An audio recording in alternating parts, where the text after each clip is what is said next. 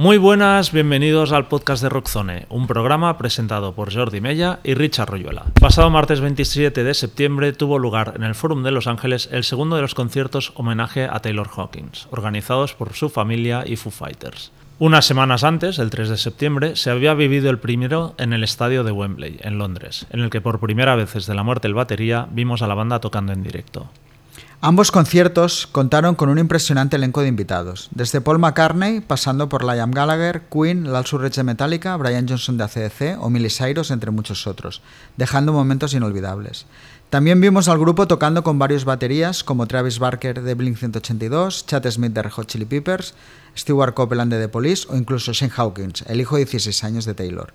Por eso hoy, además de comentar ambos conciertos, nos preguntamos, ¿quién sería el mejor batería para Foo Fighters? Empezamos.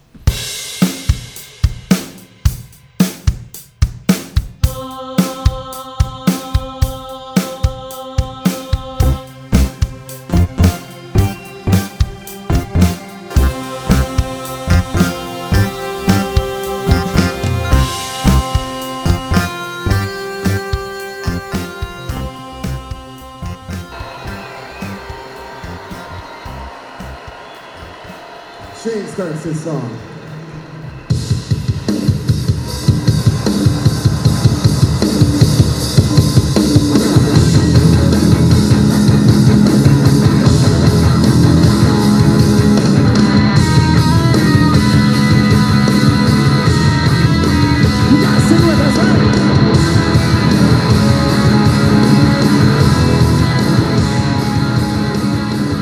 La inesperada muerte de Taylor Hawkins en un hotel de Bogotá el pasado 25 de marzo, pocas horas antes de que Foo Fighters tuvieran que actuar en el festival Stereo Picnic, conmocionó totalmente al mundo de la música.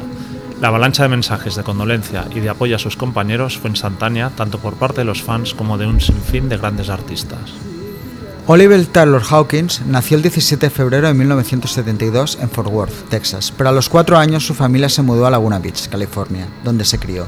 Su carrera musical empezó a principios de los 90, tocando la batería para Sass Jordan y posteriormente con Alanis Morissette, como músico directo en la gira de su exitoso debut, Jagged Little Pill. En marzo de 1997 entró como batería de Foo Fighters, con quienes grabó ocho discos de estudio y se convirtió en la mano derecha de Dave Grohl. Fuera del grupo también grabó con proyectos paralelos como The Birds of Satan, Taylor Hawkins and the Cocktail Riders o el reciente NHC junto a Dave Navarro y Chris Cheney. Y también colaboró con artistas como Cogitan Cambria, Ozzy Osbourne, Slash o Brian May. Pero incluso por encima de su indudable talento como músico, quienes tuvieron la oportunidad de conocerle o tratarle destacaban su simpatía, sentido del humor, generosidad y carisma. De todos modos, no es ningún secreto que Taylor también tenía sus demonios. En agosto de 2001 estuvo en coma como consecuencia de una sobredosis y su muerte ha estado rodeada de todo tipo de especulaciones. Quizá nunca sepamos la verdad, pero la huella que dejó permanecerá para siempre.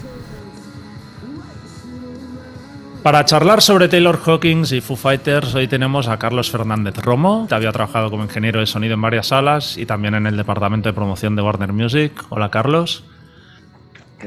¿Cómo estás? Eh, también saludamos a Twitty Mine, músico todoterreno, a quien habéis podido escuchar en bandas como Avenues and Silhouettes, Cabo Verde, Days of Heroes, Pan, Minor Empires y actualmente con Nat Simmons, su hermana Furia. Hola, Twitty.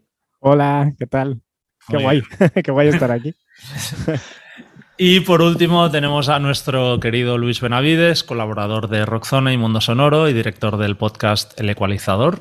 Hola Luis. ¿Qué tal? Buenas tardes, encantadísimo. Hola Luis. Buenas tardes. Qué bien tenerte. Pues nada, te digo. a ti y a todos, ¿eh? A, a ti por reincidente y a los otros por Sí. debutantes. Y Carlos, vamos a empezar contigo, ya que estuviste en persona el concierto de Wembley.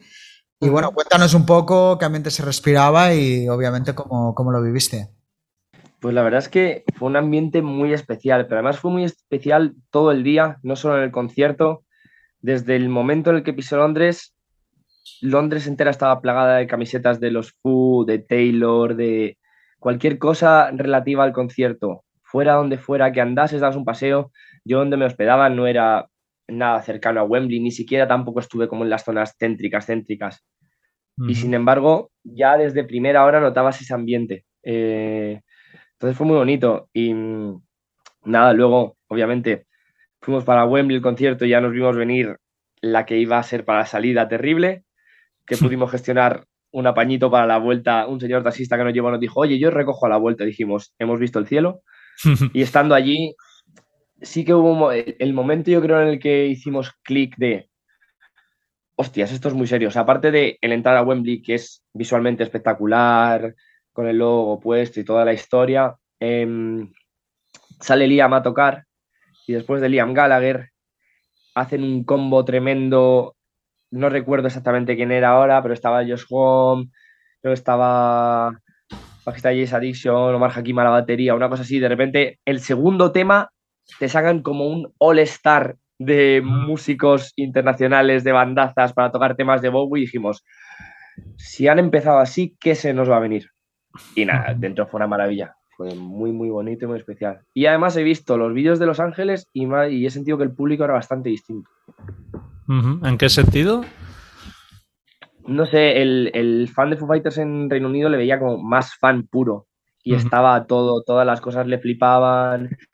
Se cono- conocía mucho más también de todo lo previo. Y la forma de vivir el concierto era muy distinta. O sea, no sé si habéis visto los vídeos de Los Ángeles, que hay cámaras que graban desde fondo y literalmente Sí. el plano de todo el público. Están tocando My Hero y hay gente apoyada en la, en el, en la antiavalancha como si estuvieran comiendo pipas viendo un partido de fútbol. O sea, están tranquilísimos como escuchando una canción en un bar. Eh, Wembley, desde el segundo cero que tocaron los Foo, se caía todo y estaban extraños abrazándose como si fuera el mejor día de su vida. Ujú. ¿Cu- ¿Cuántas horas estuviste en... o cuántas horas duró el concierto? Porque ya ni me acuerdo. Demasiadas. Eh, Muchas, ¿no? Creo que fueron, creo que fueron siete al final. Siete. Y se hizo duro, se hizo Oh, duro. O sea, estabas en- pista. bonito, pero se hizo duro. Estaba en pista. Estaba como empezamos a la zona media y nos fuimos metiendo como para el lateral. Tenían como una pista VIP que era, creo que una parte era vendida y otra parte eran como clubs de fans y cosas así, gente como fans muy allegados y movidas así. Entonces tenías un acceso hasta cierto punto en pista, pero para donde nos pudimos colocar se veía bastante bien y acabó esto sonando bastante guay. Había mucha emoción de gente llorando, fans durante todo el bolo y esto. Estabas soldado, ¿no? ¿O no? Sí, bueno, Estaba sí. sold out Desde inmediatamente. Yo, de hecho, tuve muchísima suerte de poder ir porque una amiga que conocía yo de cuando vivía en Wolverhampton, cerca de Birmingham, subió un día una story, oye, nos sobran dos entradas. Y yo dije, ¿qué? O sea, le acribillé el teléfono por todos los lados y no era imposible. Eh, sí que había mucha emoción y además, sobre todo nos fijamos que toda la grada lateral derecha tenía que ser toda de invitados de algún tipo, porque todos iban con cierto pase y demás, y según salió Groll con los Fu a hablar, pero cuando empezó a hablar Groll al arrancar el concierto, fue girarnos, mirar y estaba toda esa grada llorando. Entonces también en- suponíamos que era una cantidad grande de invitados y llegados, y es verdad que luego viendo ciertas stories como el, el batería Royal Blood estaba como en esa zona y demás, o sea que, que tenía que ser gente medianamente cercana, y ahí había un, un sentimiento de emoción bastante, bastante serio. ¿Tú lloraste en algún momento? Yo lloré y lloré en un punto que no me esperaba. Eh, lloré, en Learn, lloré en Learn to Fly, Ujú. eh, que salió a tocar la, la, la- Nandy Bushell, se llama. Nandy Sí. Bushell. Salió a to- a tocar Nandy Bushell y me resultó tan enternecedor, aunque ya lo había visto tocar y demás, pero claro, todas las personas que hemos tenido pues ese, esa conexión con la música desde muy pequeños, que hemos tocado un instrumento y si encima nos viene de alguna forma por familia y como una- con algún referente un poquito más adulto, ver como una chavalita subiéndose a tocar delante de Wembley en un concierto tan histórico y lo disfrutona que era, o sea, es que se le veía en la cara lo feliz que estaba siendo. A mí me rompió por dentro para bien. El resto me emocioné muchas veces y a lo mejor hubo momentitos así como Times Like This y demás. En My Hero, por ejemplo, no, que es como la llorera oficial, pues ahí estaba cantando como si se me fuera la vida en ello. Pero en Learn to Fly sí que, sí que ahí caí, caí fuerte. Muy bien. Bueno, pues vamos a abrir un poco el, el debate a, a todos. Eh, empezaremos eh, preguntándonos qué, qué os ha parecido los, los dos conciertos de homenaje. ¿Creéis que han estado bien planteados en general, Twitty? Pues A ver, yo lo primero es que veo que todos estos conciertos de homenaje en realidad son como una especie de, de- como de funeral a lo bestia, ¿no? En plan, como el funeral que hubiese querido Taylor Hawkins o algo así, todo como rodeado de un montón de gente que, que admiraba, que, o sea, ídolos suyos, eh, gente cercana, familiares, familiares de amigos, pues como la, la hija de Dave Grohl. Eh, no sé, o sea, el despliegue es tan grande de, de gente, ¿no? De, de- de estrellas del rock y, y todo que, que como que podría parecer, no, yo no lo pienso así, ¿no? Pero podría parecer que, que es ahí como una, casi de vez en cuando, hasta una estrategia, eh, no sé, discográfica, eh, no, lo sé. Pero, pero a la vez dices, joder, en realidad la figura de Taylor Hawkins es, o sea, esa ha sido su familia y su gente cercana y todo eso. Entonces, es, de repente se mira desde el otro lado y a mí me parece unos conciertos súper emotivos, súper bonitos y, o sea, llenos de, de cosas de esas que si has estado en, el, en alguno de esos conciertos, pues como has estado tú, Carlos, son como de momentos de, ¡buah, yo estuve allí, ¿no? Y no sé, eso es lo que me parece así en general estos conciertos. Luis. A mí, una cosa que comenta Twitty lo del funeral, yo había un- una cosa que pensaba recurrentemente viendo el, el de Wembley, que era qué pena que Taylor Hawkins no pueda vivir esto, porque es que justamente Taylor es el típico tío entusiasta y, y súper, podríamos decir, como bastante, que, que- que tiene como muy fan de la música, que es el tío que se hubiera apuntado de cabeza a participar, a versionar, y, y sabe mal que se haya perdido este pedazo de pitote, ¿no? Y por otro lado, dice, "Pf, no sé, yo creo que ha estado bien, ha sido como una catarsis colectiva, porque además, luego ya hablaremos de esto, pero que si Foo Fighters van a seguir o no, yo creo que esto ha, ha estado muy bien porque ha sido una muestra de que la familia sigue muy unida, con muchas ganas, y quién sabe, ¿no? Lo que pasará, quién cubrirá ese hueco tan grande, pero yo tengo esperanza de que, de que siga, de que siga. Y Carlos, si quieres hacer alguna valoración así más general de los dos conciertos también. Sí, bueno, es verdad que el de Los Ángeles, como no se ha podido seguir en streaming, podías como bichear lo que subían los fans en YouTube y tampoco me he puesto a ver tanto, sobre todo cuando me llevé como esa primera imagen de los poquitos clips que vi de los Foo, que vi que estaba muy tranquilo. Pero en Wembley, fue, o sea, la magnitud del evento era increíble. Nos dimos más cuenta, o sea, allí estaba, sabíamos que estábamos viendo algo histórico constantemente, pero fue salir del concierto, empezar a tener cobertura, ver a todo el mundo en plan, muchísimos círculos de muy fuera del entorno musical que solemos acostumbrar, posteando el clip de My Hero y demás, que fue como, vale, esto ha sido como algo muy, muy serio a nivel global. O sea, fue realmente fuera cuando nos dimos cuenta del todo de la repercusión que tenía. Y a nivel concierto, obviamente fue una celebración preciosa, maravillosa, muy divertida, muchísimas cosas muy guays. Creo que es prácticamente imposible hacer un concierto de siete horas que no tenga altibajos. Ujú. Es verdad que los bajos a veces pesaron. Eh, entiendo, o sea, que quizá desde casa se haga menos duro, allí hubo ratitos que fueron costosos. Eh, recuerdo especialmente que nos chocó mucho la colocación de James tal, tan tarde, tan tarde, perdón, porque en ese momento parecía que ya estaban arrancando hacia arriba como con todas las, pues eso, tirando la casa por la Sí. ventana, momentos Queen, las Ulrich con Brian Johnson y demás. Y de repente tiraron a James Gunn que fueron como 15, 20 minutos de llevo seis horas aquí casi o cinco horas. Me parece precioso que os reunáis, pero a mí esto me está costando mucho. Ya. Sí, sí. Entonces, bueno, pero también entiendo, pues eso, que al fin y al cabo, aunque era un concierto para el público, era un concierto para Taylor. Y, y, a ver, son cosas que había que hacer. Y es eso, una logística de un concierto de tantísimas horas con tantísimos invitados, siempre va a tener cosas que a lo mejor se podían ordenar mejor y va a haber altibajos, pero es algo lógico. Pero como general, fue un evento maravilloso y, y es eso. Y decías, qué suerte tengo de estar aquí. Desde luego. Richard. Bueno, yo creo que se ha dicho un poco, creo que era especialmente el de Londres, un concierto hecho muy a la medida de, de Taylor. De hecho, la pregunta que te quería hacer a ti, Carlos, es eso, ¿no? Un poco si realmente había cosas como James Gunn o Rush, por ejemplo, que Rush también estuvieron, bueno, En Los Ángeles. en Los Ángeles. Si realmente mi duda, Dallas, o sea, sí. todo de que la, ver a Rush de nuevo juntos, que además pasa- han pasado por lo mismo, ¿no? Pero- en otras circunstancias, pero bueno, también con cierto tinte dramático.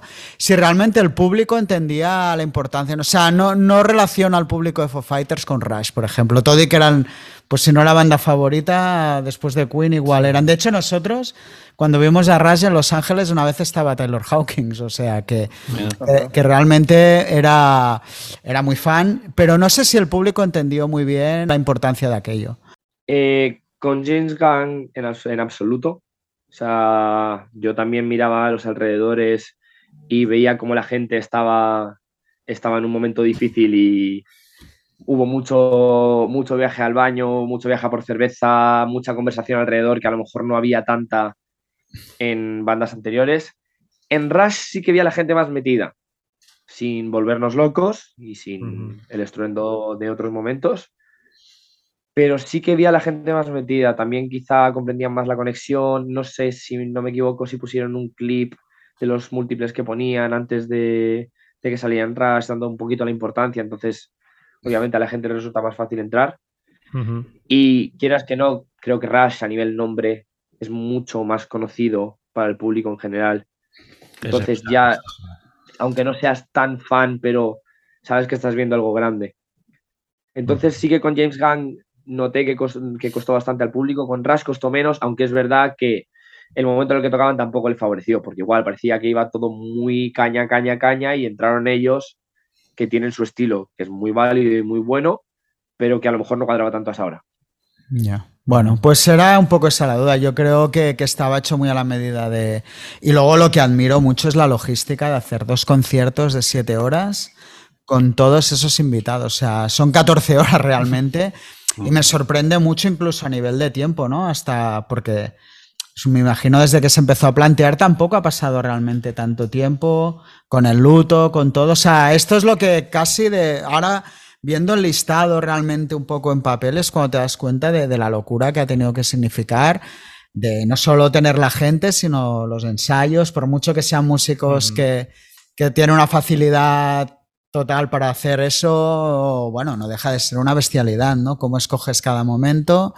Pero bueno, yo creo que fue pues lo que tuvo que ser, ¿no? O sea, te podrías, sí, cada uno se podría poner a hacer su propio repertorio. Luego hablaremos un poco de los ups and downs, ¿no? Yo el tema Taylor Hawkins me, me, me cuesta entenderlo. Hay Taylor Hawkins, eh, Just- joder, el de The Darkness, Justin. Justin Hawkins. Justin Hawkins. Ahora me había quedado. Pero bueno, de esto ya hablaremos más tarde. ¿Tú, Jordi? A mí el concepto me pareció muy bien eso, decir, vamos como, bueno, lo que haría un pobre que, los amigos de un pobre que se muere, que es, vamos a hacer una playlist con las canciones favoritas, pues estos tienen los medios para hacer la playlist con los músicos tocando En vivo. en vivo esas canciones en un estadio, ¿no? O en un, o en un pabellón.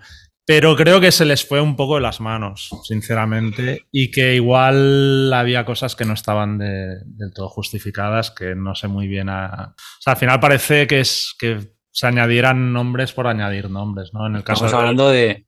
Estamos hablando que la cabeza pensante es Dave Grohl, o sea que, Sí, que sí, esperas sí, Dave que Grohl. es- tenía que ser muy grande. Sí, sí, sí. Pero yo que sé, en Los Ángeles, por Sí. ejemplo, la actuación de Molly Crew, que dices, bueno, si fueran los cuatro Molly Crew tal, pero Auténticos.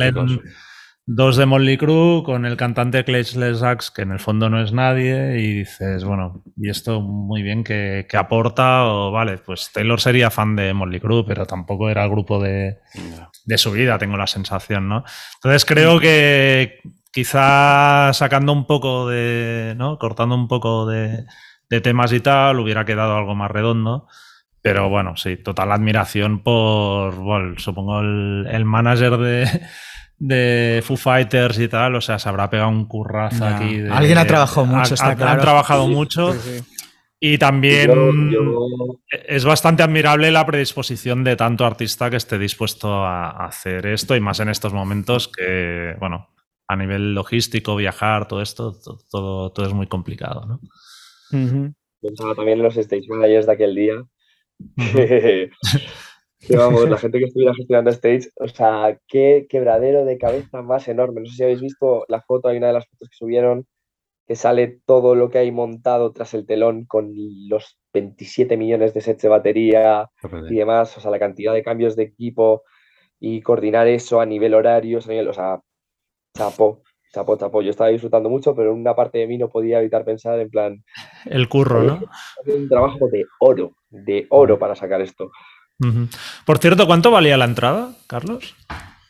La entrada eran como 90 y pico, algo así, creo que fueron. O sea, que tampoco era una super locura.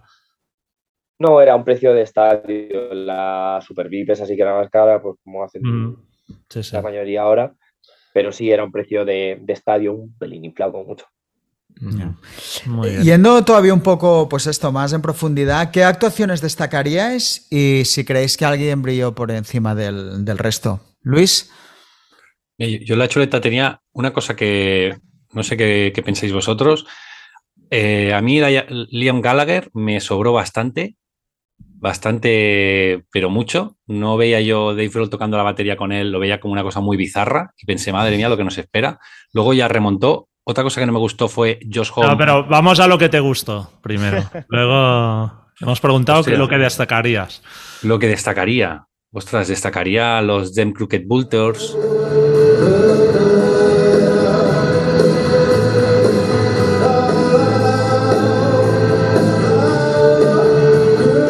Eh, volverlos a ver juntos.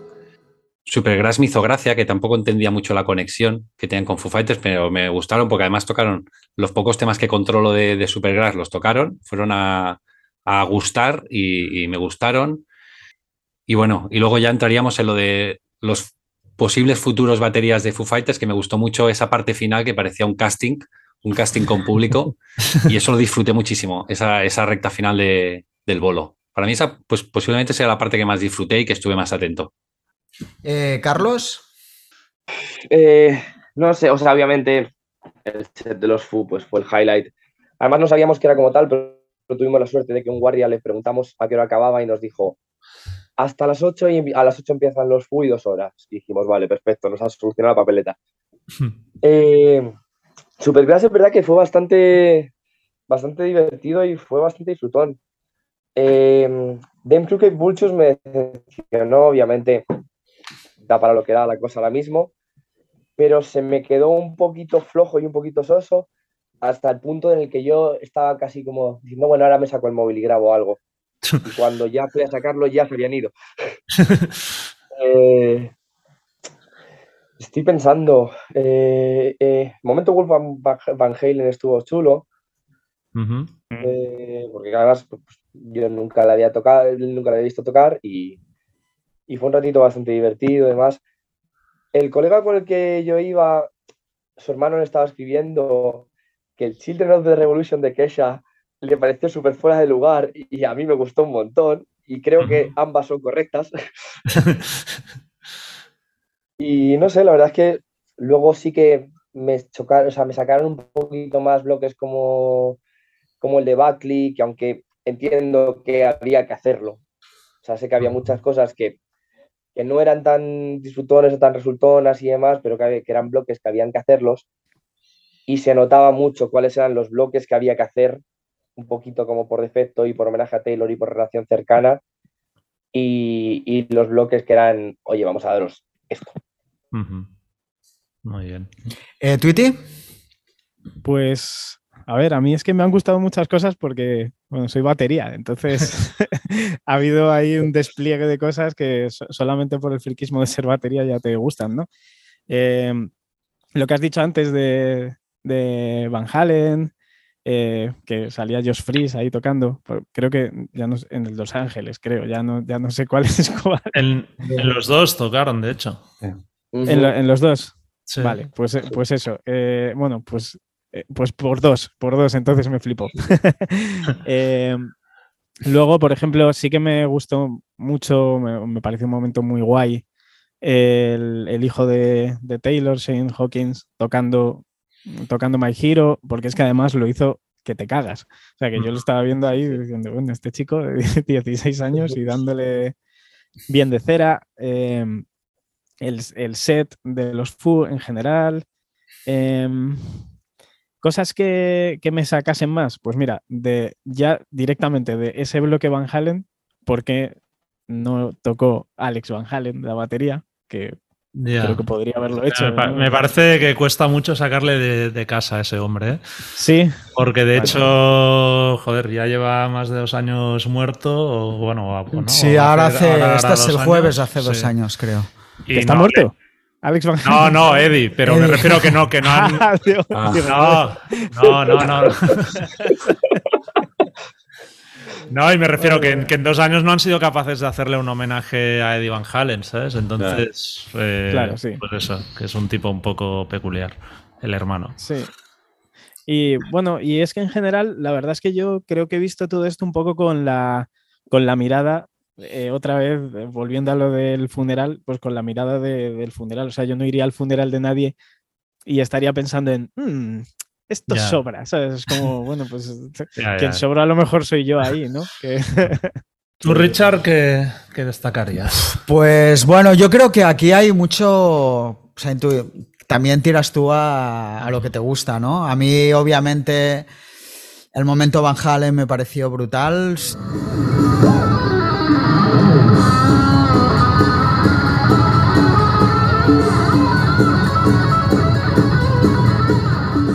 Yo creo que fue una sorpresa y cuando la pregunto un poco quién de esta, si alguien brilló por encima del resto, claro, supongo que tú también te focalizas cuando ves luego información en cosas que, que te son más cercanas.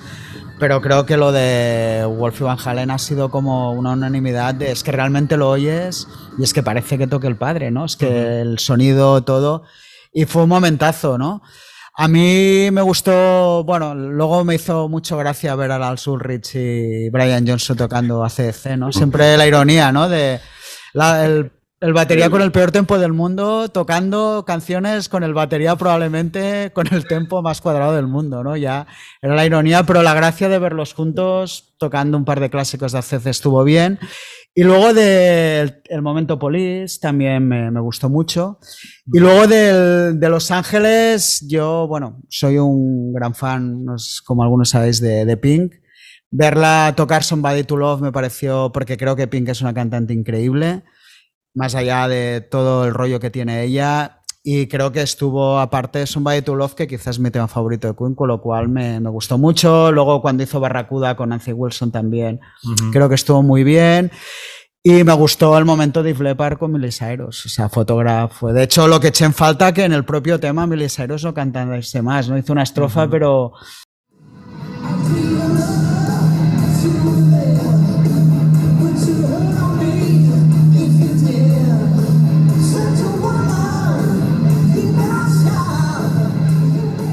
Bueno, creo que lo hizo muy bien. Aparte, ahora ha salido este audio, ¿no? Que le dejó un mensaje que le dejó Taylor Hawkins a Miley Cyrus, que lo ha publicado ya hace poco, donde le decía, hola Miley, ¿cómo estás? Soy Taylor, no sé qué. Digo, estoy escuchando Photograph de Def Leppard.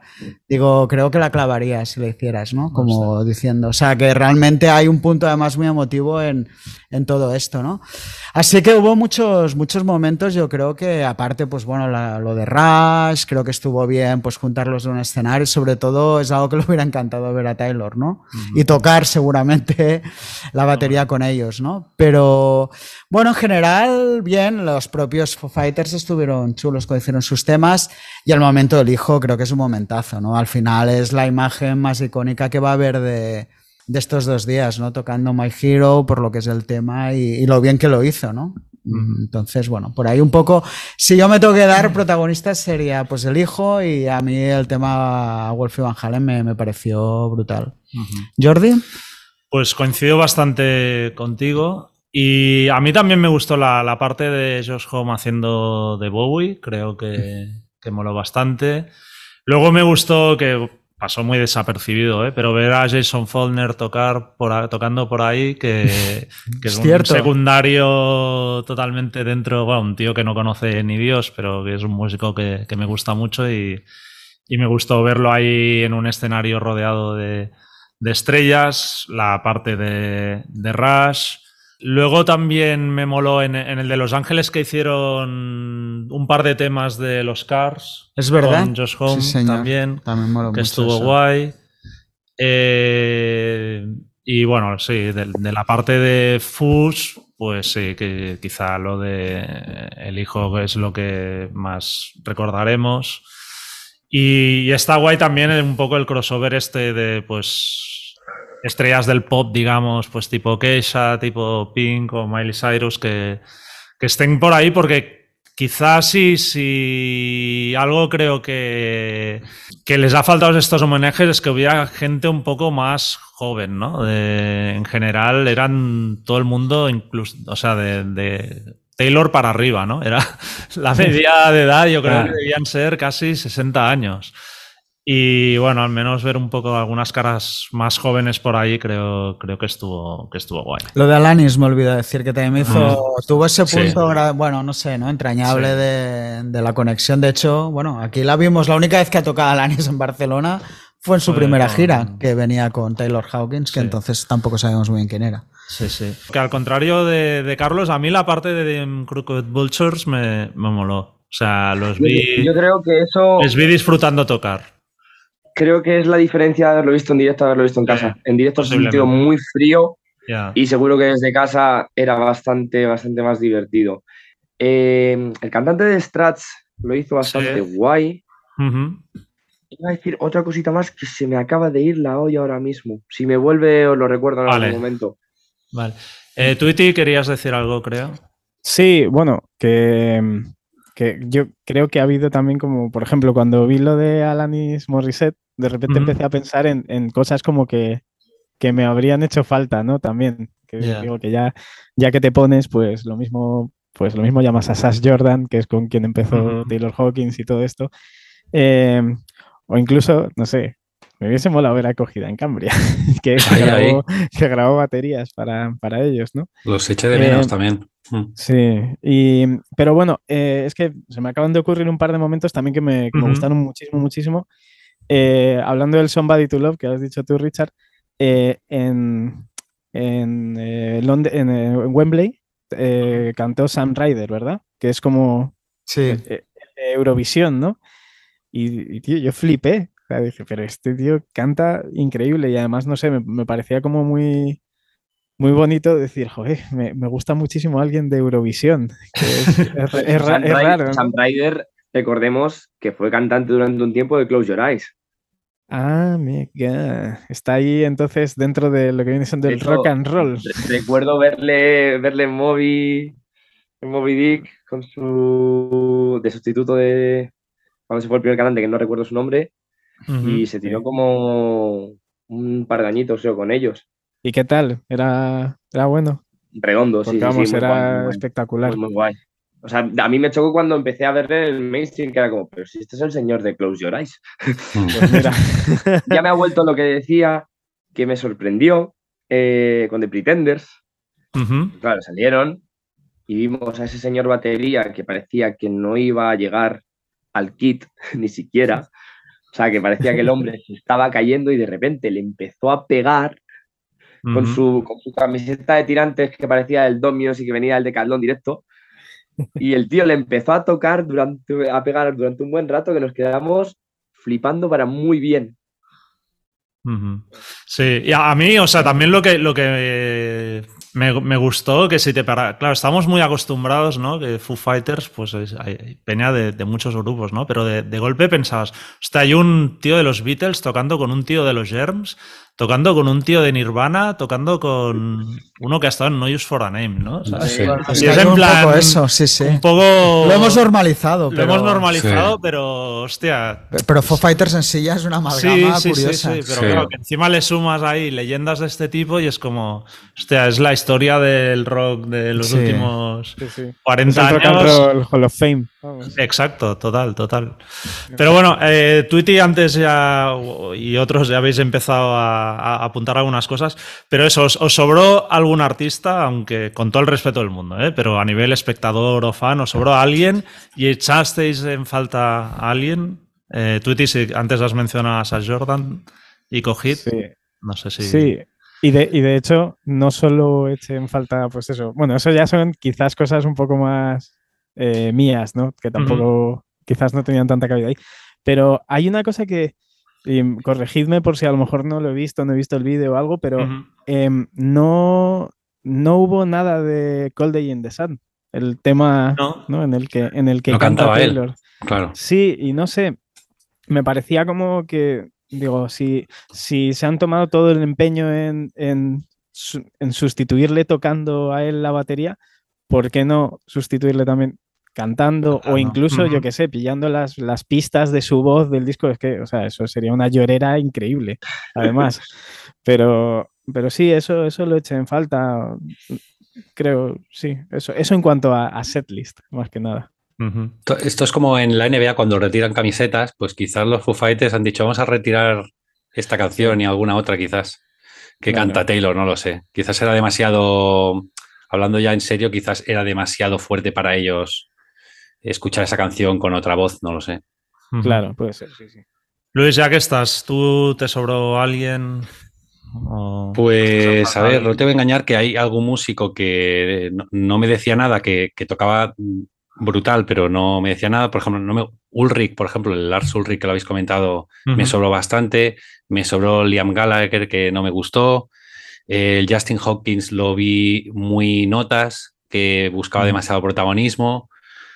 Eh, y bueno, luego la Nandi, quizás, creo que esto comenté fuera de micro con, con Jordi. La Nandi me caía muy bien en su momento y yo creo que se está convirtiendo en una caricatura de ella misma y creo que fuerza mucho y, y tenemos el y corre el riesgo de convertirse en un muñeco roto porque le estamos dando una bola brutal.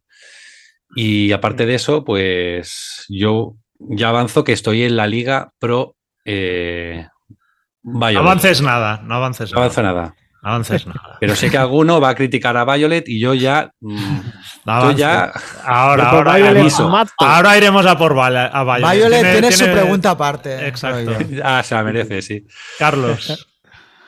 Yo, siendo completamente sincero, las partes que me decepcionaron un poquito más o me gustaron menos, hubiese quitado, prácticamente las he borrado de mi memoria, porque era tanto que asimilar allí, siendo algo con tanta exigencia física como fue ese concierto, esos puntos eran como en los que aprovechaba para desconectar un poquito, si tenías que hacer un repostaje, habituallamiento, baños, o incluso estando allí era como un momento de tomártelo con un poquito más de calma, entonces hubo cosas que me sobraron y de nuevo es, claro, es que es un sobrar muy subjetivo porque era como, no es un concierto para mí, o sea, es un concierto para mí, pero, pero es un concierto para Taylor, entonces va a haber cosas que tampoco hagan especial ilusión que vayan a estar. Eh, me faltaron, eso sí, que si no me equivoco, Chris Novoselic estaba anunciado para la fecha de Wembley también y no estuvo. Eh, creo que Roger Waters estaba anunciado, me pareció leer también y no estuvo. Hostia, no, o sea, Obviamente tampoco te puedes parar en un concierto así enorme ya. a dar esas explicaciones, pero son, son nombres importantes, ¿sabes? No, no, es, no es una tontería. Ujú. Y luego también mencionabais lo de Cold the Sun y McCartney mencionó Sunday Rain también. Sí. Ujú. Él, él toca la batería, ¿eh? canta Taylor, Sí, sí. Y toca la McCartney batería toca. McCartney. Es, correcto. Ujú. Entonces, al menos tuvo esa mención, pero obviamente. Ya lo entiendo. Carlos, siguiendo con el tema de los precios, precio de la cerveza en Wembley. Bastante mejor del que pensaba. Siete, pinta, siete libras y poco la siete pinta. libras. Bueno, Bueno, muy digno. que Aquí está más caro. digno. Sí, sí, Por eso, aquí está más caro, sí. casi un tercio. Ya, descarado. Ujú. Eso. ¿Tú, Richard, te sobró Bueno, yo ya he hablado del tema de Justin Hawkins que me pareció un poco exagerado, sobre todo porque no es una estrella en el fondo. Ahora es verdad que tiene este podcast que parece que está pasando a mucha gente. Yo lo que, mi teoría con Hawkins es que en un concierto de esa logística tiene que haber el típico tío, hostia, ¿ahora quién metemos? Venga. Y hay alguien dispuesto a hacerlo todo, ¿no? Porque necesita como ese momento, ese baño de gloria. Y es un poco como una mezcla de las dos cosas, ¿no? De tener un tío comodín que te vaya haciendo historias, ¿no? Lo piensas fríamente, ostras, igual me hubiera gustado ver los dos temas de Van Halen con otro cantante, ¿no? Claro. Que lo hubiera hecho mejor o que hubiera tenido, creo, no sé, ¿eh? quizá porque soy muy fan de Van Halen, bla, bla. Pero ostras, creo que era un momento muy histórico, realmente, lo de. Wolf y tal. Y quizá, pues, pues Justin Hawkins lo veo una figura menor con todo lo que me puede gustar de Darkness, ¿eh? Pero que incluso tocar a Los Ángeles temas de la, no sé, ¿no? Ya. Parece como en estos conciertos tan largos eh, como innecesario. Pero bueno, supongo que era el peaje de eso, ¿no? De un tío que dices, mira, si hay que hacer algo, venga, ponemos a Justin cantando ver, y... A ver si, a ver si son primos y no lo sabemos. O igual hay una, hay una cosa ahí. O sea, pero bueno, más que sobrar, que creo que, bueno, hay que hablar con respeto de esto, Sí, me sí. sorprendió el protagonismo que, que- que tuvo, ¿no? Faltar, pues es que no sé, es que claro, es muy relativo, ¿no? No creo que hubiera ninguna ausencia sonada, si me pongo a Ujú. pensar, ¿no? De, de- los Red Hot, de los Red Hot solo estaba Chad Smith, Sí. porque tengo Sí. entendido que eran bastante colegas. Sí, pero es que, claro, si tiramos de esto es que, claro, hubiera sido el concierto, es que Taylor, una de las cosas, yo creo, es Ya. que era amigo de todo el mundo, ¿no? Entonces- Caía bien, sí. Yo pienso que lo que un poco lo que decía Jordi es que te paras a pensar, había de toda la gran realeza de lo que es la- el rock, es que quizá de los Stones, ¿no? Era de lo único que no había, pero Beatles, Nirvana, CDC, Led Zeppelin. Joder, cuidado, ¿eh? que no, no es fácil ya juntar a toda esa gente en una Metallica, en un escenario, ¿no? Entonces, no creo que haya nadie. Al final, los Stones tampoco tenían ninguna relación No. directa con, con, con, joder, con Taylor o los Foo Fighters, así que, que lo puedo un poco entender que no estuviera. ¿Tú, Jordi?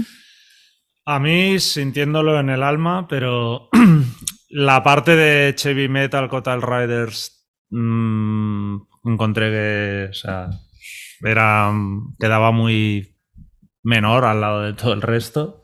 Entiendo que tuvieran que estar ahí, pero Claro, bueno, es que. Ellos tenían- ellos Pero que bueno. sí. Y ahí estaba Sí. Taylor para Sí, salvarlas, no un cantante. luego la, pa- Hay Taylor Justin, tío. No, la parte de, de Queen en general también se me hizo muy, muy bola. O sea, es. no O sea, Queen es el valor simbólico, es evidente Sí, que estaban. O sea, es su grupo preferido, todo el rollo, Claro. pero como actuaciones a mí se me hicieron muy, muy pesadas. James Gunn a mí me decepcionó. Pensé que o sea, tendrían un poco más de, de chispa y tal, y fue un pelín coñazo. Y, y bueno, ya que, que entramos, pues entramos con el tema Violet.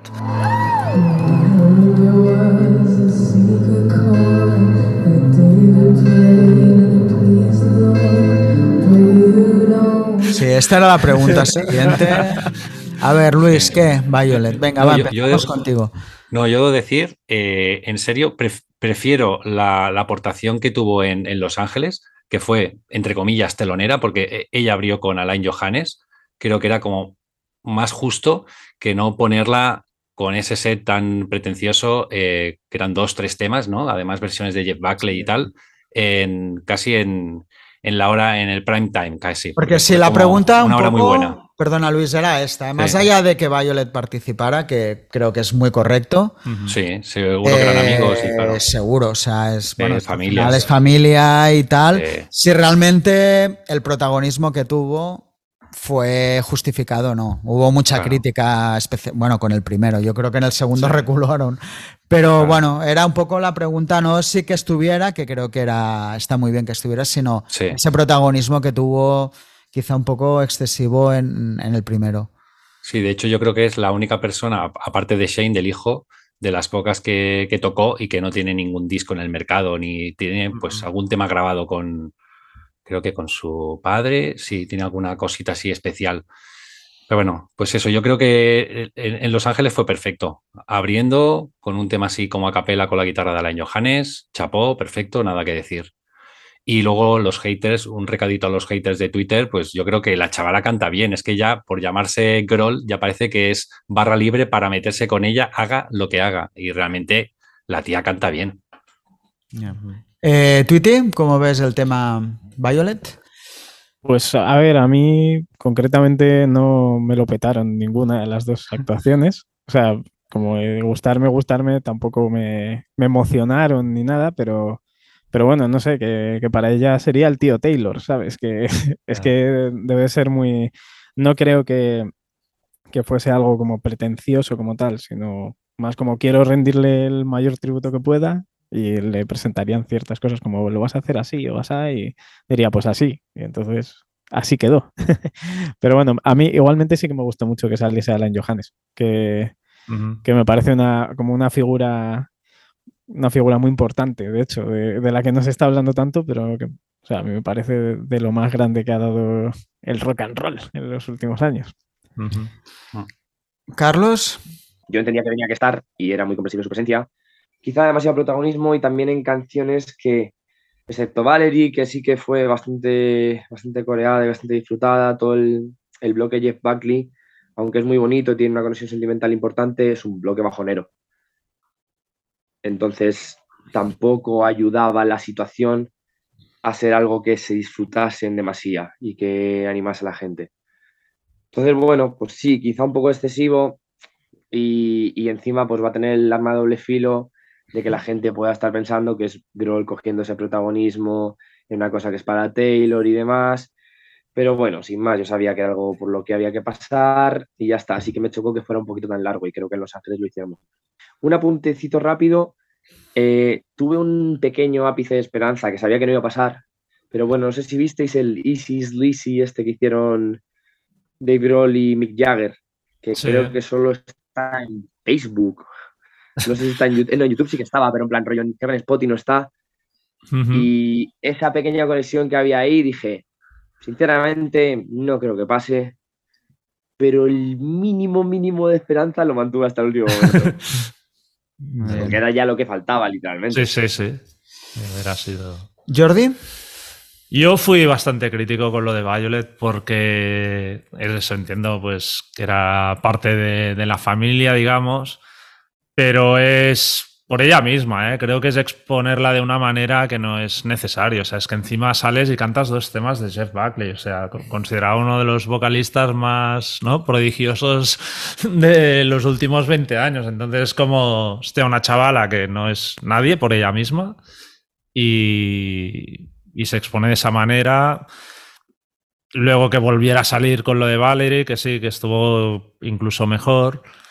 Pero es como, no sé. Yo tuve la sensación que nos la estaban metiendo ahí con, con, con calzador, ¿no? Un poco. Y que sí, evidentemente.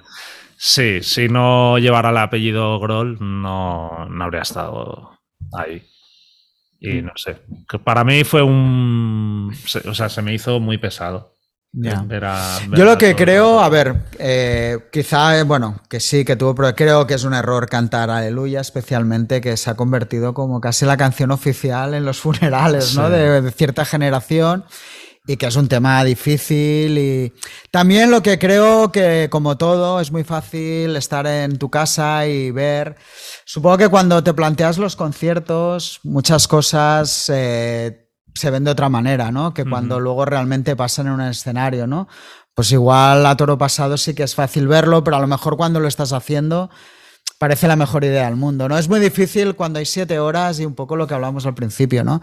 La logística, quién canta a quién, pues bueno, a lo mejor al final sí que tenía como más lógica o parece que encajaba mejor. Luego se vio que no y creo que está bien que, que para el segundo bolo ya un poco rectificaran, con lo cual, bueno, y creo que lo que alguien ha dicho, no sé si tú, que ostras, sí que igual de era el primero que tenía que haber pensado la exposición que supone Sí. Meterla en, tan, en, en un sarao así tanto y con temas tan importantes, ¿no? Porque al final la peña no se va a cortar en darle. No. Yo creo que no canta mal, o sea que No, pero, Pero- o sea, no canta mal, pero tampoco es una cantante extraordinaria desde mi punto de vista. O sea, hay seguro miles de chavalas. O sea, al final cantan- el hijo de Taylor Hawkins podía haber tocado más temas con la batería Sí, y solo total. tocó uno. Y lo hubiera abordado en- seguramente. En Los tocando- Ángeles tocó dos. En Los En Los Ángeles Ángeles tocó dos. tocó dos, vale. Pero bueno, que quiero Sí, decir sí, que igual podía más. haber tenido un protagonismo mayor y creo que siendo en comparación mejor batería él que cantante ella, estuvo más homenajeado. Claro, también el chaval a saber si ya con un tema tenía suficiente, ¿no? Porque lo que estará pasando pues es muy complicado. Así que a veces yo creo que se mezclan muchas cosas que desde fuera es muy fácil opinar, pero que desde dentro quizá es todo más complejo, más objetivo, mucho más de lo que nosotros lo vemos. Muy bien. Eh, ¿Pensáis que estos dos conciertos, quizá más el de Wembley por celebrarse en el mismo lugar, pues puede ponerse a la altura de otros macroconciertos como el Live Aid o el homenaje a Freddie Mercury? Y el de Los Ángeles, por ejemplo, igual al, al homenaje de Chris Cornell. Eh, Luis. Yo creo que puede superar al de Cornell, pero no debería o no creo que iguale al, al que has comentado de Life 8 o al el homenaje a Freddie Mercury. Sobre todo porque esos dos eh, eran conciertos enfocados con un objetivo que era una reivindicación, una lucha con- pues, contra la hambruna o luego contra el SIDA. Esto es diferente, es una celebración por un artista que al final era un batería muy bueno, pero no sé si estaría Taylor Hawkins, y mira que me lo quiero mucho. Eh, no sé si estaría en la lista de los 20 mejores baterías de la historia. Lo que pasa es que ha tenido un pedazo de funeral porque es la banda que es, que posiblemente la banda Foo Fighters, la banda más grande de rock actualmente, de estadios, y, y porque Dave Grohl es Dave Grohl. Y Ujú. cuando monta algo, no monta una cosa para empatar, monta para ganar. Eh, dicho esto, no creo que con el tiempo, con la perspectiva, supere pues esos dos de pues el homenaje a Freddie Mercury o el, el Live Fight. Carlos. Yo creo que mm, es verdad que me pillan un poquito lejos, pero creo Habías ni que a nacido. nivel- No, claro. Eh, creo que a nivel global se van a quedar por detrás a nivel concierto, al menos que el Live Aid y que, y que el tributo a Freddy, tanto por las razones por las que son esos conciertos, como bien ha dicho Luis, como por el concierto en sí, en general. El concierto ha sido muy bueno, pero pues eso, creo que lo que sí que va a haber son momentos. O sea, creo que el My Hero de Shane en Wembley va a tener mucha más, mucho más recorrido durante muchísimos años y creo que es algo que probablemente dentro de, de 20 y 30 años la gente diga, el chavalito, miradle, cuando tenía 16 años tocando en el bolo de su padre, no sé qué, y cómo reventó la batería y cómo estaba todo el mundo. Entonces creo que va a haber momentos puntuales, lo de McCartney, eh, va a haber momentitos puntuales que sí que se van a recordar bastante, que sí que van a perdurar, pero a nivel concierto creo que sí que se van a mantener como más grandes los anteriores. Tweety. Pues, a ver, yo es que creo que este concierto sí va a pasar a la historia, pero creo que va a pasar a la historia quizás un- dentro de unos pocos años, porque va a parecer casi más como el obituario del rock. O sea, está todo el mundo ahí que, lamentablemente pues no, no creo que le quede mucho a muchas personas de, de ese concierto. Ya hemos dicho que la, bueno, lo has dicho tú, Jordi, que la media edad era bastante Sí, sí. pues, bastante alta. Entonces, no sé, me parece como un, un macro concierto de reunión del Rock and Roll Hall of Fame que... eh, y, y eso, bueno, no sé si es algo bueno o algo malo, pero no reunidos por una causa, sino reunidos por una persona que a lo mejor dentro de sí misma ya era una causa, que a lo mejor eso tampoco lo sabemos, ¿no? Que, era para esas otras personas ese tío, este, ese tío, madre mía, Taylor Hawkins, ¿no? Que para mí sí que es un, por cierto, un, un batería eh, bestial. O sea, me, me parece que ha hecho unas cosas enormes y que ha sabido manejar muy bien sus influencias, que estaban pr- prácticamente todas ahí en, en ese concierto. Entonces, no sé, eh, me parece un concierto que sí que es... No sé si pon- lo pondría en un podium, ¿no? Con, con el Live Aid. Simplemente creo que son cosas diferentes y, y muy grandes. Es como, ¿qué es más? ¿El helado de chocolate o el de, o el de vainilla? Pues no sé, según- Sí, sí. para mí va, va por ahí. Richard. Bueno, un poco en la línea. A ver, yo creo que Life Aid es como el gran concierto, al menos de los últimos décadas, desde que el rock se hizo grande de estadios de verdad. Creo que es el concierto mítico, ¿no? Lo de Freddie Mercury iría detrás por la magnitud de Mercury, que obviamente es mayor que la de Hawkins, y por todo un poco lo que hubo alrededor de, de la muerte de Freddie Mercury, bueno, en fin. Aún así, creo que va a quedar como un acontecimiento muy importante, que ser, sobre todo yo creo por, porque quizá a nivel de elenco de este, bueno, el Life Aid fue más de bandas, pero realmente creo que no ha habido un concierto donde haya habido una mezcla tan brutal de, de músicos tocando temas. Y creo que especialmente en Los Ángeles, donde se tocaron muchos clásicos de toda, pues hemos hablado de Cars, Van Halen, o sea, que, que creo que representa muy bien un momento, pues quizá de los últimos momentos de los macroconciertos de rock, y ahí sí que estoy con Tweety un poco, ¿no? creo que será un concierto que, que, se recordará, pues, pues eso, pues por todo, por la magnitud y por, por, la mezcla que hubo. Lo único, y creo que por encima del de Cornell, ¿no? Que al final Foo Fighters eran, no deja de ser más grande de lo que era la figura de Cornell, ¿no? No tuvo esa grandilocuencia que ha tenido estos homenajes. Jordi. Yo un poco con, con, lo que decía antes y lo que habéis mencionado, creo que quizá la, digamos, o sea, Live Aid y el de Freddy en cierta manera, o sea, eran conciertos de presente. Y este lo vi totalmente nostálgico, o sea, y creo que eso va a hacer que, que quede como un recuerdo bonito, pero no como un punto de inflexión en la carrera de ninguno de los artistas que participó, que por ejemplo en Live Aid, o sea, pues U2 fue, dieron un salto increíble. O los propios Queen, ¿eh? que fue, les Queen, llevó incluso, a dar un, O sea, ya eran grandes, pero en aquel momento sí, sí. fue el concierto que necesitaban. Y, en el de, y el de Freddie Mercury, por ejemplo, pues fue como la consagración ya absoluta de Metallica y Guns N' Roses, ¿no? Como las super bandas del rock, ¿no? Y en cambio en este, al final la banda más relevante que pueda haber que si tiran para adelante es Foo Fighters, los Foo Fighters mismos, ¿no? No, no dices, hostia, de aquí vi a no sé quién que va a ser la próxima superestrella. No pasó. Yo creo era que todo... es el, el, debut de James Gunn, ¿eh? Yo creo que es el renacer de James Gunn. el renacer de James Gunn, sí, sí. Ya están eh, alquilando los estadios para el próximo verano. Ahora Violet será una superestrella. Y aquí sí, igual hemos pobre. visto a Val, no sé, pero no creo. Bueno. eh, un poco hablando, bueno, pues de la magnitud sin desmerecerlo, obviamente, pero es inaudito que la muerte de un batería haya tenido tanta repercusión. ¿Entendéis la dimensión que ha cogido la figura de Taylor Hawkins y sobre todo qué explicación tiene para, para que haya llegado a haber un homenaje de este tipo? Carlos. Yo creo que es los círculos en los que se ha movido, cómo ha tocado, la forma en la que siempre ha hablado muy abiertamente de lo fan que era de las cosas y de la música y esa energía que obviamente sin conocerle parecía desprender siempre tan simpática y tan agradable. Y un tío, pues, que al fin y al cabo no toca una banda que no tuviera acceso a gente. Eh, a través de los Foo Fighters conoces a más de una y dos personas. Y si parece ser una persona tan agradable, tan simpática, tan entusiasta y con tantas ganas, tantas ganas de compartir buenos momentos como él, eh, es comprensible, o sea, al fin y al cabo eso es, es, un concierto de amigos.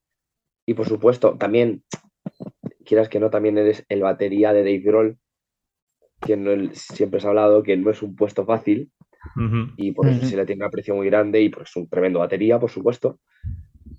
Pero es eso, creo que, que es una figura que unía mucho. Entonces, a mí también me sorprendió, o sea, a mí me dolió mucho y, y, pero a la vez me sorprendió la repercusión que tuvo, pero eso, creo que era una figura que unía mucho, entonces por esa parte lo puedo llegar a comprender. ¿Twitty?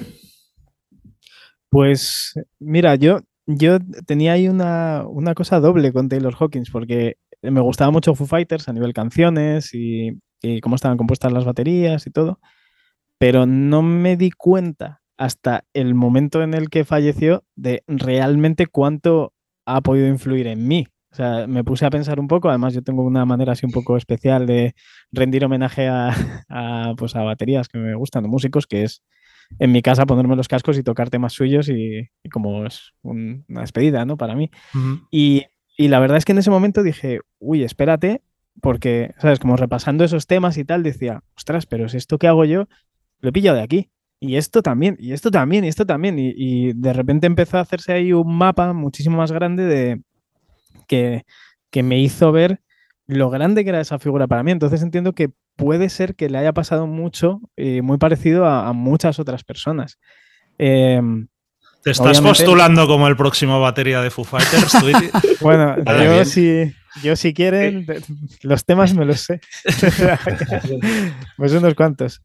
Eh, pero bueno, creo que, creo que por ahí había un par de, un par de baterías que ya hablaremos de eso luego, pero que, que estarían bastante por delante de mí, por desgracia.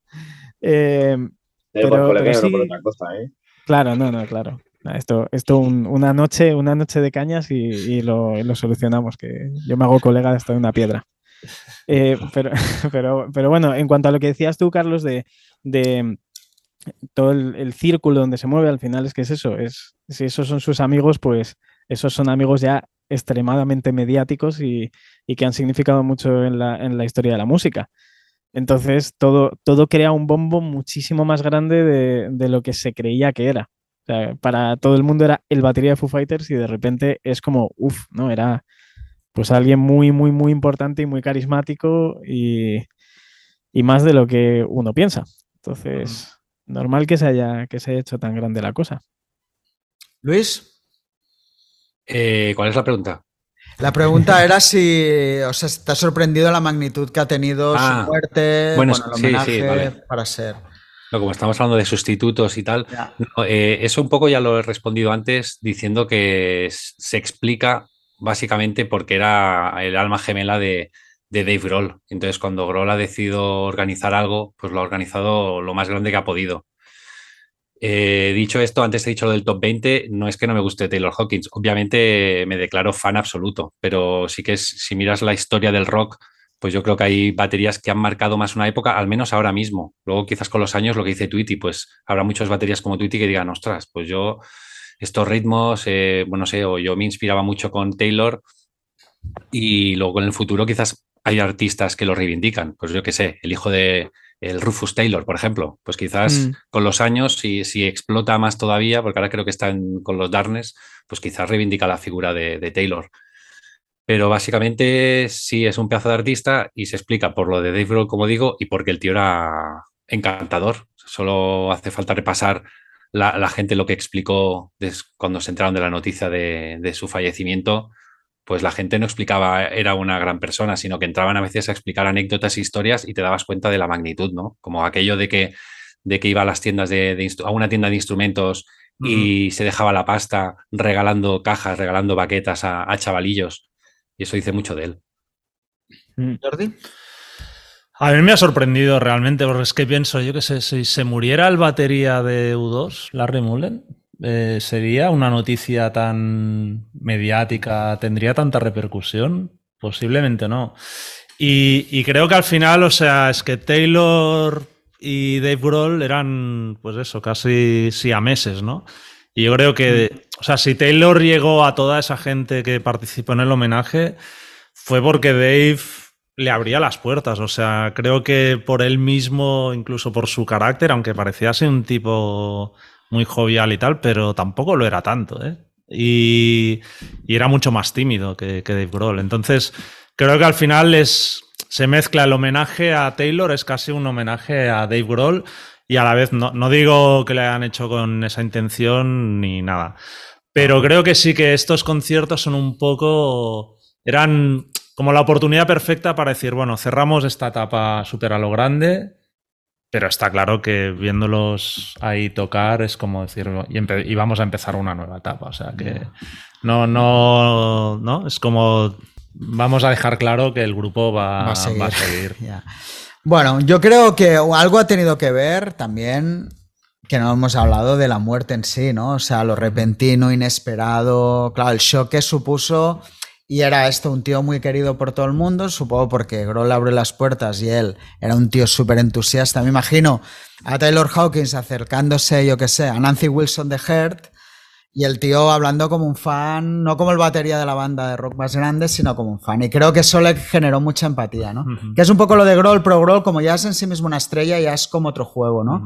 Pero Taylor es el chaval que toca la batería, que se acerca, puedo conocer a quien quiera, y me imagino declarándose fan sin ningún... Y creo que eso le generó mucha empatía, ¿no? Los fans de Foo Fighters lo veían como esa parte fundamental del grupo, que nadie más de la banda lo tiene, y, todo junto y un poco lo que has dicho, es como el cierre de, de una etapa. Yo creo que era un gran batería de rock, pero ya está. O sea, en el buen sentido, de que no es un tío que destacara, pero un batería sólido de rock, que al final es lo que tiene que ser un batería de rock en muchos Sí. casos. No, tampoco quiso demostrar nunca algo No. que no era, lo cual también creo que, que era un tío al servicio de la banda. Creo que está bien.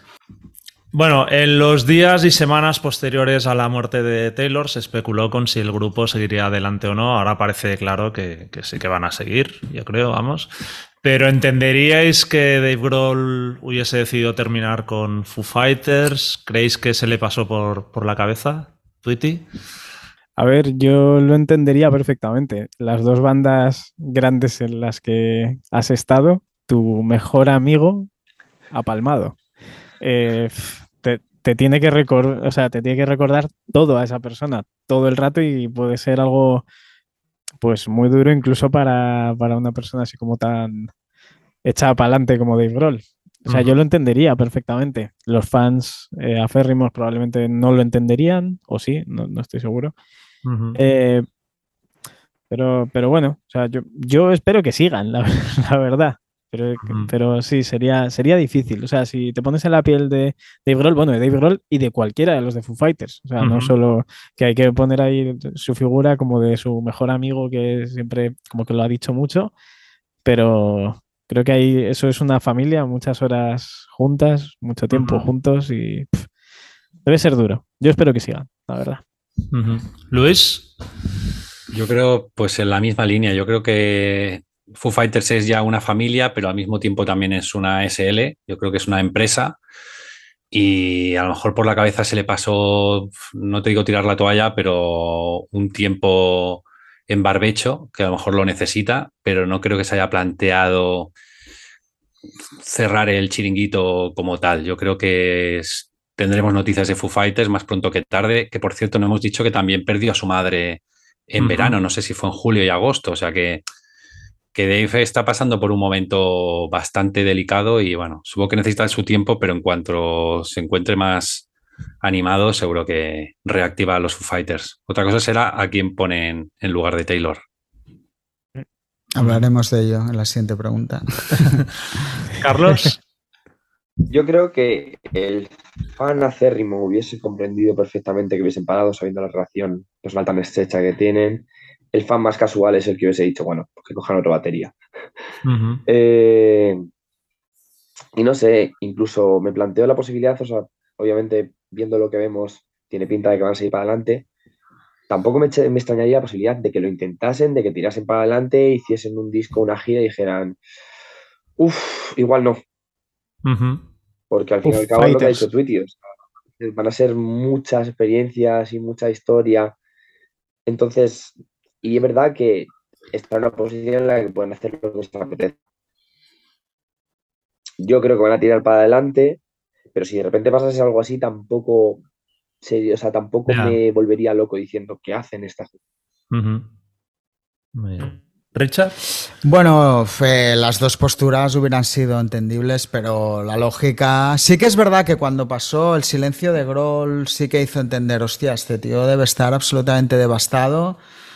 Y, o sea, de hecho, lo que me ha sorprendido es la rapidez con la que un poco se han activado los homenajes, él ya otra vez, un poco la actitud de esta Grohl. Y sí que, pero bueno, eh, doy por hecho que el grupo va a seguir. Y lo que un poco decía Luis, ¿no? Es que, ¿qué hace al final? O sea, llevas toda la vida construyendo eso.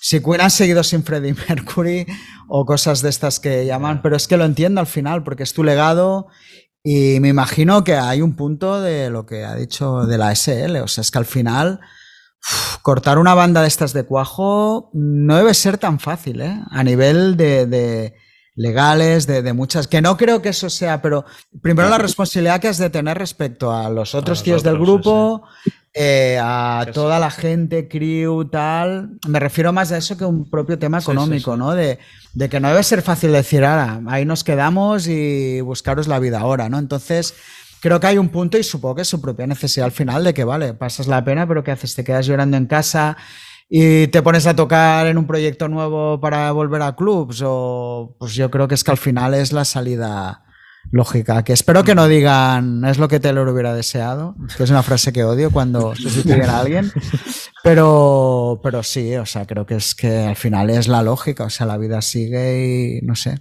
es como cualquier familia. Sí, yo creo, o sea, viéndole tocar, es que se nota que le gusta tanto. Y los veías a todos, o sea, realmente los veías disfrutar tocando juntos y como supongo que era un poco así chorra decirlo, ¿no? Pero ese momento de catarsis de decir estamos de nuevo en el escenario y lo estamos tirando Sí, para adelante ya. y nos lo estamos pasando bien, entonces, ¿por qué parar, no? Otra cosa es si vuelven a sacar un buen disco que, Que eso ya está- lo debatimos en que su momento antes de. Taylor. pero- Pero, pero bueno. Ladies and gentlemen, would you please welcome Mr. Shane Hawkins on the drums.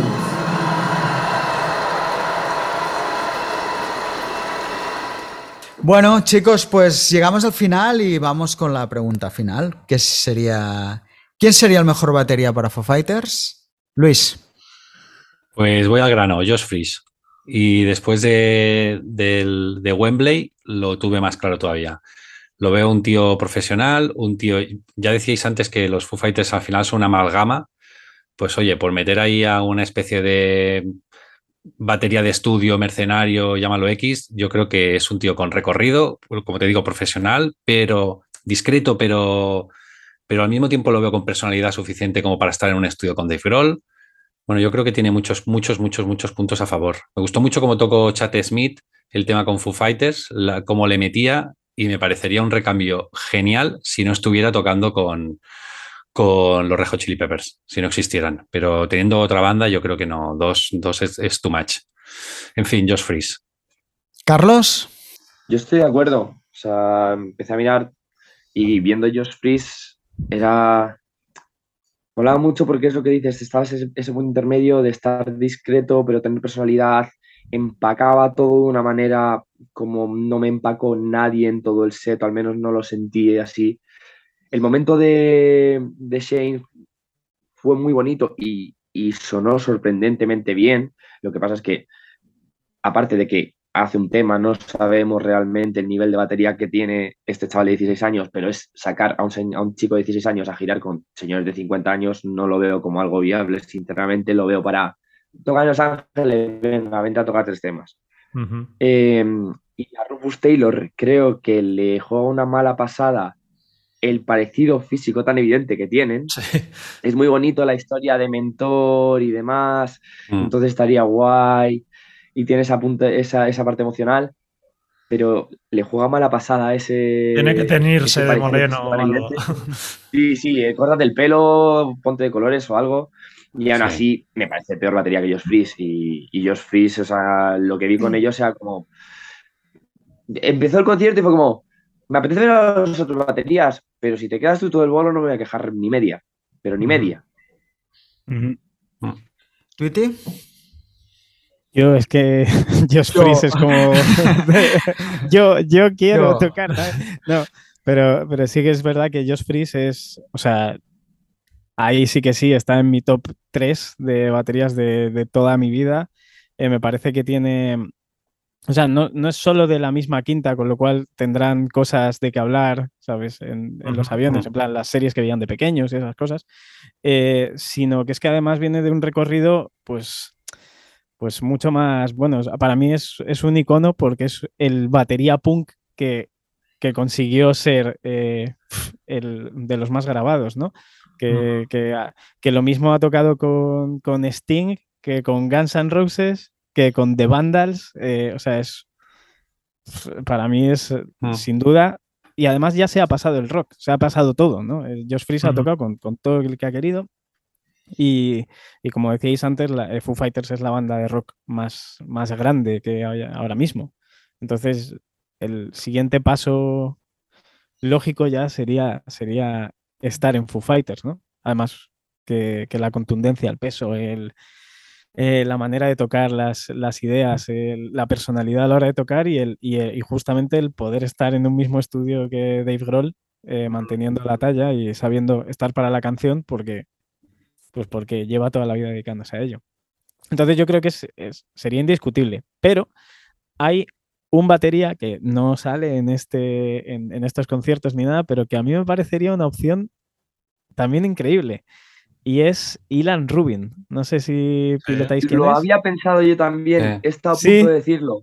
Sí, Recuerdo la pues, época con Paramore que fue una locura Sí, y, y me lo he planteado yo también. es que es, es también eh, Ilan Rubin tiene como ese añadido que, que canta, ¿no? Y, Sí. Y la guitarra, toca también la guitarra, sí, sí, sí. Sí, sí, toca, toca, toca de todo, ¿no? El tío. Y The no New sé, Regime o algo así, ¿no? Se llama el proyecto que tenía. Algo así. Pues, pues si te digo la verdad, ahora me pillas. No me, no me Hace acuerdo mucho no lo llama. escucho, pero sí, sí. Pero vamos, toca todo. mismo, Sí, sí, que lo mismo le ves en Nine Inch Nails que, que, que Josh Freeze también ha estado en Nine Inch Nails, ¿no? Que, que parece como que se siguen un poco los pasos, ¿no? También Josh Freeze Sí. estuvo en Paramore en no sé qué momento y, y Lance Rubin Claro. después.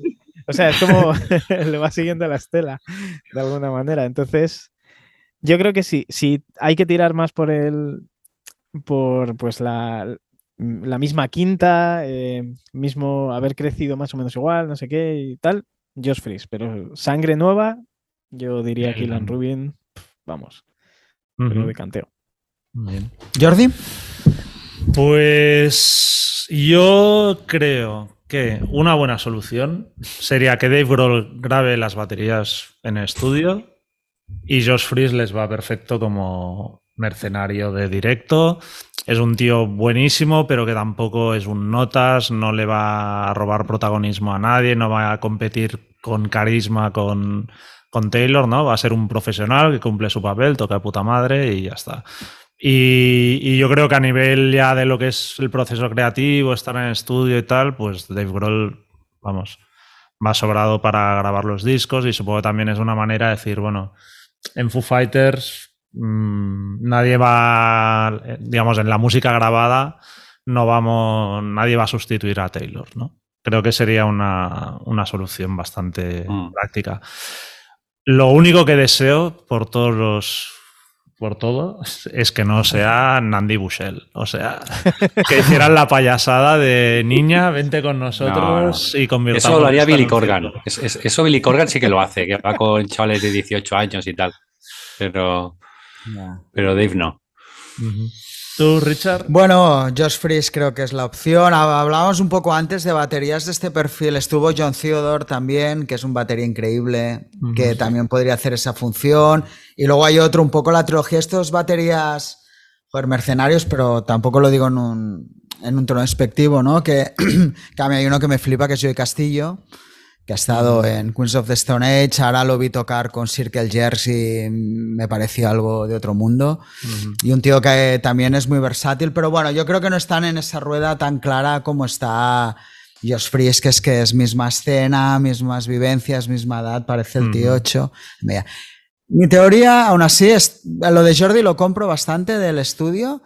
Es que esto es un puente hasta que el hijo tenga 20 años o por ahí y esté preparado para salir a girar. Y creo que acabará siendo el batería de la banda. No ahora porque es muy joven, pero sí a medio plazo, si el grupo realmente entra en una dinámica de seguir pues lo que es la, la dinámica de una banda, yo creo que el chaval acabará tocando en el, en el grupo. Un poco siguiendo la tradición, además, pues esto de, de Led Zeppelin, Van Halen, Sima Puras, ¿no? de estas grandes bandas que han acabado teniendo. Bueno, Jason Sí, Bonham sí. no, pero cuando ha habido un batería sí. oficial para Led Zeppelin que ha necesitado, ha sido él, ¿no? Y creo que, que podrían ir por ahí, sobre todo porque por lo que se ha visto es, es la hostia. Pero esto sería como más a largo plazo, más una, un 2.0 de- del grupo. Pero bueno, así parece que lo claro será Josh Fresh. Bueno, pues veremos qué, qué pasa. Que nos depara. Muchas gracias a los tres por estar aquí. Ha A estado vosotros. guay. Gracias, Y-. Gracias a vosotros. Y nada, la próxima en persona. Cuando vuelvan Foo. Fighters, a ver qué hemos acertado y qué no. Exacto. Rollo. A ver, a ver. Que. Revisamos por Oye, allí. A todas estas, pa- para terminar, también podría estar muy bien, así como otra opción, Foo Fighters and the All Star Drummers, que se vayan de gira con, Mira, con ahí También. 25 baterías y ala. Es- También, eso es muy también. groll, ¿eh? Sí, sí. Lo mismo, lo mismo ahí yo sí que quepo, ¿ves? Así Ahí sí, ahí. sí, tú Para con tal de buscar tu chance estás ahí uy, haciendo estoy, las vamos. opciones. para la gira europea, Tweety. Venga, Venga, chicos, Muy bien. gracias. venga, gracias. gracias. Vosotros. Hasta luego. Adiós, Adiós, adiós.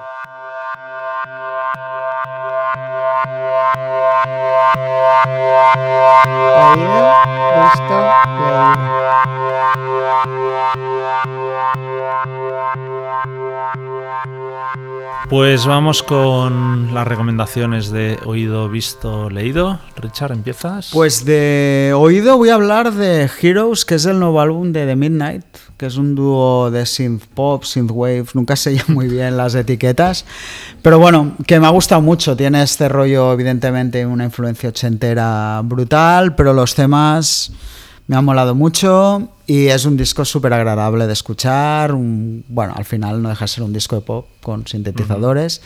Pero sí, parece ¿no? que la banda se está creando un pequeño hype con ellos. De hecho, ahora creo que han anunciado que van a venir a Sí. tocar en marzo, con lo cual allí estaremos. Y bueno, me ha gustado mucho el disco, así que es mi recomendación de, de esta semana.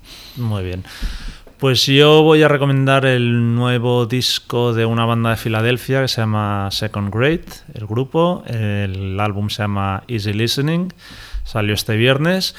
Y es una banda de power pop, eh, temas muy cortitos, la mayoría no llegan a, dos minutos. No inventan absolutamente nada, sino que se recrean en todos los tópicos y típicos de- del género, en plan, pues guitarras un poco así a lo Birds, eh, palmas de manos, coros. Que no falte Sí, sí. nunca, ¿eh? Eh, estribillos súper pegadizos. Y, y, juegan un poco también con el rollo más low-fi, o sea, no, no es aquello una producción, digamos, de, de millones, sino más bien todo, todo lo contrario. Pero las canciones son, son muy chulas y además la, la temática también está bien. Por ejemplo, tienen una, una canción que, es, que se llama Kramer in LA, que está inspirada en el personaje Kramer de la serie Seinfeld, ¿no? Y es como que Kramer, hay un, en uno de los episodios que se iba a, a Los Ángeles a, a buscar fortuna y la canción es como si fuera una llamada de teléfono de Kramer a, a Jerry Seinfeld explicándole lo que está haciendo. Bueno, un grupo aquello simpático que es, probablemente no se coman nada. Pero que yo que sé, a la peña que le mole, pues desde Teenage Fan Club a Fountains of Wayne y tal, pues le- yo creo que, le- que les puede molar. Second Grade. Muy bien. Eh, visto, no, bueno, voy a hablar de una fricada, pero el otro día aquello, lo típico, navegando en las 3.000 plataformas, eh, se me ocurrió de ver la Action Hero, la peli de Schwarzenegger, creo que es, ostras, no me apuntaré, me parece que es del 2003. Y me lo pasé muy bien, exageradamente bien. De hecho, es una peli que si los que lo vimos en el momento, que ahí se habló más de la banda sonora. Sí. Además está el mítico vídeo de ACDC de Big Guns con, Con Schwarzenegger haciendo sí, de. Angus y tal, que al final lo coge. Pero que la peli pasó un poco desapercibida. Yo creo que realmente... Bueno, me gustó mucho este rollo metapelícula que tiene. Ujú. Y bueno, Schwarzenegger creo que es un gran actor de acción. O sea, nunca esperes nada especial de él, pero creo que eras muy bueno para esos papeles. Y realmente el ritmo de la peli me pareció muy bueno. Y bueno, aquello de palomitas y me lo pasé bomba. Así que si alguien quiere ver algo retro, bueno, Ya. no sé si esto es retro, algo del 2003, pero algo antiguillo y divertido. Pues sí, la, la recomiendo para un buen sábado tarde o cosas de este tipo. Muy bien. Yo de visto voy a recomendar una serie documental de Netflix que se llama It the Rich, eh, The GameStop Saga. Eh, no sé si tú estás al corriente de lo de GameStop, todo lo que ocurrió. Más o menos, de hecho la tengo ahí para ver, pero Sí. no, no la he visto. Bueno, para quien no tenga ni idea, GameStop, digamos, es una cadena de venta de videojuegos que estaba totalmente en horas súper bajas y de golpe, eh, hace pues un año y pico así, empezó a subir en la bolsa de, de manera exagerada, ¿no? Todo la primera semilla, digamos, eh, vino porque un tío que tiene una empresa de venta de comida de mascotas y accesorios para mascotas, pero que se ve que lo peta en Estados Unidos, eh, adquirió el 10% de, de la empresa. El caso es que es un poco complejo de explicar, ¿eh? porque todos estos de economía y, bolsa a mí me fascinan, pero son, son complejos, aunque el documental es súper didáctico. ¿eh? Pero bueno, el caso, en, así explicado muy rápidamente, eh, digamos que en Reddit, en uno de los foros dedicados a, gente, a pequeños inversores, deciden comprar acciones de, GameStop a saco, sobre todo para joder a los fondos de inversión que juegan con, o sea, con ganar pasta invirtiendo a la contra. En plan, esta empresa que va mal, pues compro acciones, digamos, apostando a que se va a hundir, ¿no? Y con eso ganan dinero y aparte, en muchos casos, aceleran el proceso de- del cierre de empresas que igual de otra pasó, con, por ejemplo, con Toys R- con Toys R Us, ¿no? Entonces, hay eso, un grupo en, en un foro que decide pues vamos a joder a estos tíos. Y empiezan a comprar acciones, acciones, acciones, acciones, y las, em- y las acciones que igual eh, tenían eh, un valor de 8 euros, pasan a tener 170 y pico euros, dólares. 170 dólares en, en- en pocos. Eh, para rematarlo ya se mete Elon Musk también y compra no sé cuántas y ya se disparan, ¿no? Pero la moraleja es que, bueno, muchas de estas, digamos, eh, operaciones se hacían a través de una, de una app que se llama Robinhood, que fue muy popular en, en ese momento. Y de golpe llega un día que eh, tú entras en Robinhood para comprar acciones de GameStop y, el botón no te deja. Solo puedes vender, pero no puedes comprar. Entonces entra el pánico y la gente empieza a vender, vuelven a caer las acciones. Y bueno, no, voy a seguir explicando, pero digamos que detrás de esa decisión de Robin Hood eh, hay, hay un pasteleo importante. Que un poco la, la moraleja del documental es que al final la banca siempre gana. Siempre ¿no? gana. No te metas donde no te llaman. Sí, sí. Este es un juego para ciertas élites y aunque es verdad que en un momento dado puedes crear disrupciones en el mercado, al final tienen la manera de joderte y que todo siga igual. Sí, bueno, lo veremos porque a mí me fascina también. El tema de la bolsa es algo que yo creo que a los humanos normales, medios, se nos escapa como va. Totalmente, sí. Y final, en leído, voy a reivindicar. no- la verdad es que tengo mis dudas de. Quiero hablar de Kim Monzó, un escritor que aquí en Cataluña es súper importante. No sé muy bien su trascendencia en el resto de, Pues no sé. de España. No te- sé que se han traducido libros suyos. Pero bueno, eh, es un poco un escritor, sobre todo yo creo que su gran validez es como articulista, ha escrito en sobre todo La Vanguardia, tal, donde hacía columnas diarias, lo cual era espectacular. Y nada, me, y lo voy pues releyendo de vez en cuando, ahora me leí uno de artículos que se llama El tema del tema, pero bueno, cualquiera serviría, tiene muchos libros de... de De cuentos, de sobre todo. cuentos, de esto de artículos, de, de recopilación de artículos. Y la verdad es que, bueno, a nivel técnico, no sé si podemos decirlo así, es un festival, lo bien que escribe, pero realmente como le saca punta en artículos no muy largos, realmente son artículos de contras de periódico, columnas de periódico, como le saca temas a... Y este es muy bueno porque, claro, son cosas del año 2000.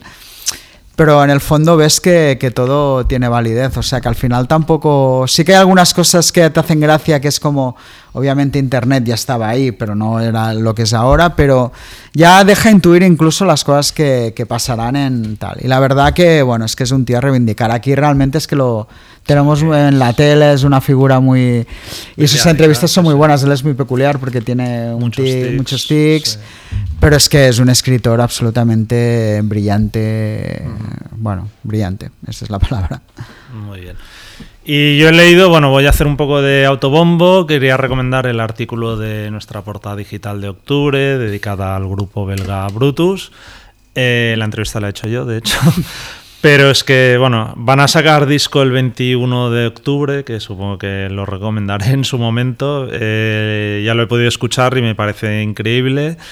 Y bueno, para quien no conozca a Brutus todavía, es un, es un trío de, de Bélgica. Eh, tienen una chica que canta y toca la, la batería, Stephanie, y luego es un bajista y un guitarra.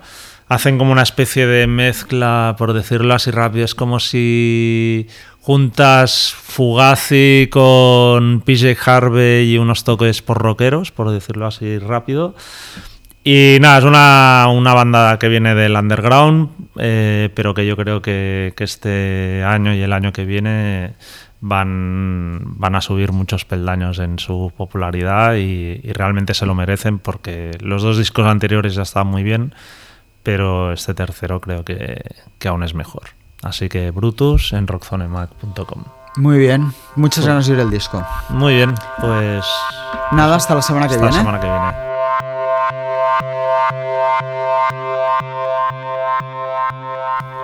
Pues hasta aquí el episodio de hoy, esperemos que hayáis pasado un buen rato. Si es así, por favor, descargad o suscribiros al podcast de Rockzone en cualquiera de las plataformas donde escuchéis vuestros podcasts habitualmente, Spotify, Apple, Evox, y dejarnos una puntuación o un comentario que por lo visto al algoritmo le mola. Y si os ha gustado, no dudéis en recomendar el podcast a vuestros amigos. Muchas gracias, hasta la semana que viene y hasta entonces podéis seguirnos como siempre en nuestra web rockzonemac.com, así como a través de Facebook, Twitter o Instagram. Nos vemos.